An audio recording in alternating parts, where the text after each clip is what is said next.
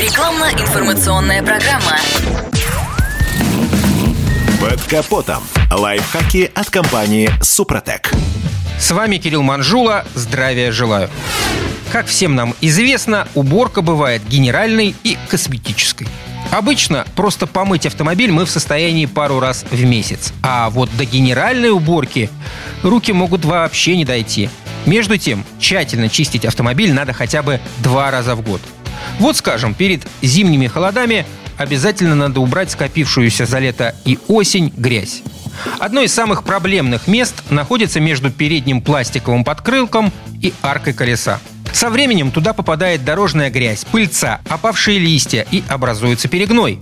Осенью все это обильно впитывает влагу, а зимой замерзает. В результате нижнюю кромку переднего крыла может выдавить, и она будет царапать дверь при открывании.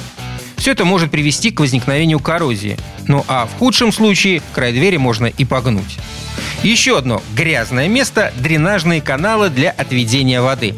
На некоторых моделях они представляют собой резиновые трубки, которые прикреплены к кузову пластиковыми штуцерами. Если в такую трубку попадает грязь или листва, то она ее просто закупорит. Пока температура плюсовая, проблем не будет.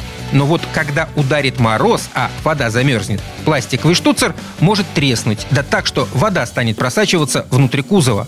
Со временем это также приведет к появлению коррозии, скажем, на внутренней части задних крыльев. Если аккумулятор под капотом автомобиля работает уже не первый год, перед холодами не помешает проверить состояние его вентиляционных отверстий. Если они забиты грязью, это приведет к повышению давления электролита внутри батареи и его выдавливанию. Кроме того, грязь может способствовать окислению клемм аккумулятора, что затруднит холодный пуск, особенно после морозной ночи.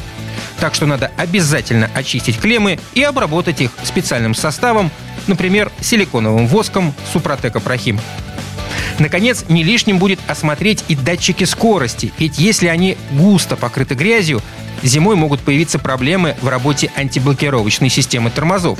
Скажем, на некоторых старых моделях подобная неисправность проявляется сильным хрустом, при котором автомобиль замедляется, а на приборной панели высвечивается индикатор.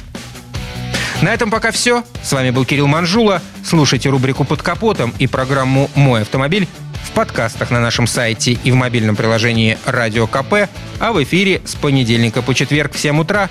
И помните, мы не истина в последней инстанции, но направление указываем верное. Спонсор программы ООО «НПТК Супротек».